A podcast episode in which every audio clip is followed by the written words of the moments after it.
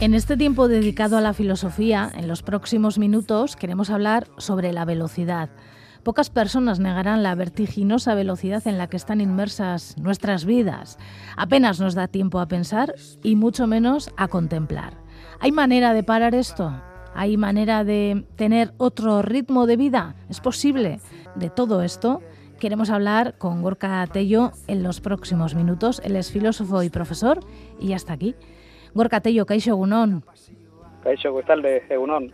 ¿Tú tienes tiempo para pensar, para parar, para reengancharte a otro ritmo más pausado? Diría que sí tengo tiempo, pero mucho menos del que necesito y del que me gustaría. Cada vez me da la sensación de que las pausas son más necesarias y son menos frecuentes. ¿Desde cuándo crees tú que estas sociedades occidentales están ahogadas en este sin vivir que es la falta de tiempo?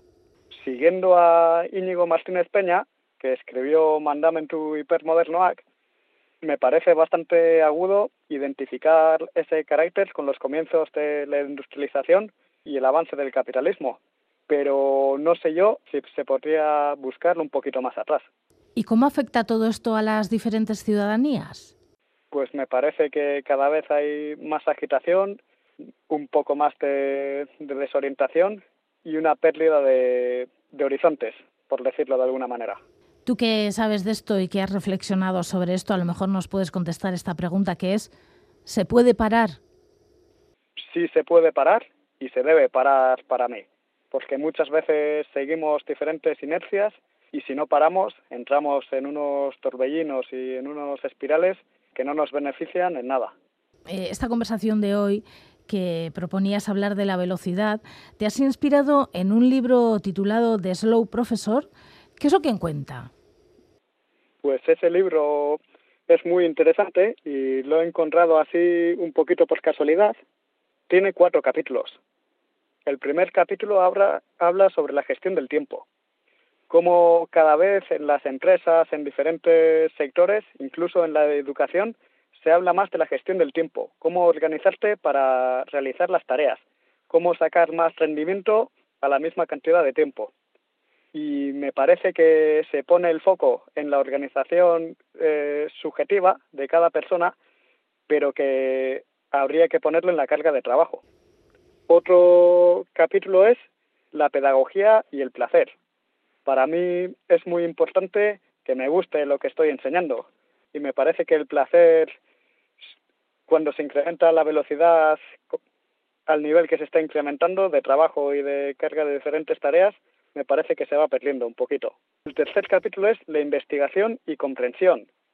El sentido de la investigación, ¿no? Ese libro se dirige a la academia, es un, es un libro escrito por profesores de esta universidad y sobre todo hablan de que hoy en día se investiga cada vez más buscando el impacto que va a tener lo que va a escribir en las revistas y demás, más que por un interés que tengan especialmente, sino que por cómo les va a ayudar en sus currículums.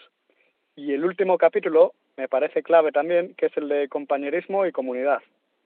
Si cada vez hay menos tiempo para dialogar entre compañeros y compañeras, para compartir tiempo con los alumnos y alumnas sin prisas, para conocernos un poco mejor y se pierde el sentido de comunidad, me parece que, que este capítulo también es muy, muy importante y necesario.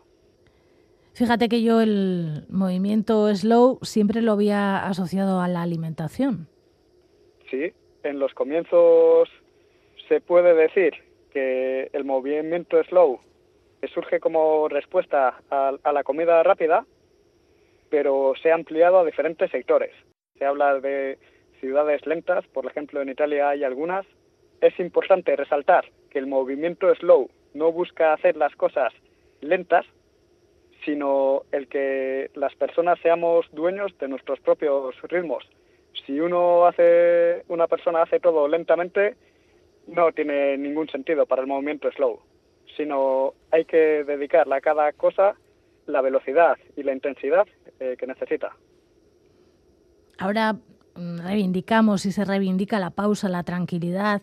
a minorizar de alguna manera el tiempo, pero es verdad que hubo un tiempo en el que se reivindicaba todo lo contrario. Es así, y por ejemplo, a comienzos del siglo XX, en una de sus vanguardias, el futurismo, tiene un manifiesto que habla sobre, sobre la velocidad y el culto de la velocidad. Son 11 artículos escritos por Tommaso Marinetti, que era un poeta, y es curioso porque el primer artículo reivindica el amor al peligro, el hábito de la energía y la temeridad. El segundo resalta el movimiento agresivo, la carrera, el salto mortal. El cuarto, el esplendor del mundo y la belleza de la velocidad. También habla de demoler las bibliotecas. Hoy me parece curioso que les he preguntado en una clase de segundo de la ESO cómo sería la escuela ideal para ellos, ¿no? Para ellos y ellas. He visto que han dibujado una basura con libros. Y una de las cosas que pedían en esa escuela era viajar más. Y parece que esa necesidad de estímulos se ve trasladada y que llega a alumnos y alumnas de 14 y 15 años. ¿Y qué queda de este manifiesto, de aquella reivindicación actualmente? Me parece que la velocidad sigue teniendo un impacto muy, muy importante en nuestras vidas, que es un valor que se toma por positivo. Por ejemplo, cuando estás en una cola, ¿no? hay gente que se enfada muchísimo en las colas, pero se podían valorar de otra forma, aprovechar para conversar y sin la necesidad de hacer otra cosa, porque tanto en las colas como en el tren, en el autobús, parece que estás pensando en tus asuntos es perderle el tiempo. Y me parece que, que eso es un resquicio de defensores de las ideas como las del manifiesto futurista. O sea que sí que hay personas y filósofos que de alguna manera defienden este ritmo tan frenético de vida, ¿no? Sí, concretamente no sé, no me atrevería a decirte ningún nombre, pero ese es un tema en el que investigaré con, con lentitud. Y uno, al contrario, sobre la lentitud, sí que hay un libro muy interesante de Carl Honore, que es El elogio de la lentitud. Y quizás más que los filósofos que reivindiquen la velocidad, que esa ya la tenemos en nuestras vidas, y de una manera muy, muy fuerte, yo ahora busco más a los filósofos que reivindican la lentitud y la pausa. Gorka, ¿crees que alguien debería escribir un manifiesto por el movimiento Slow? Más que escribir manifiestos, que los hay, me parece que hay que debatir estas ideas e intentar ponerlas en práctica. Y uno de esos manifiestos que hay es el manifiesto de Slow Professor, que lo han escrito unos profesores de la Universidad de Granada de Filosofía y se puede firmar.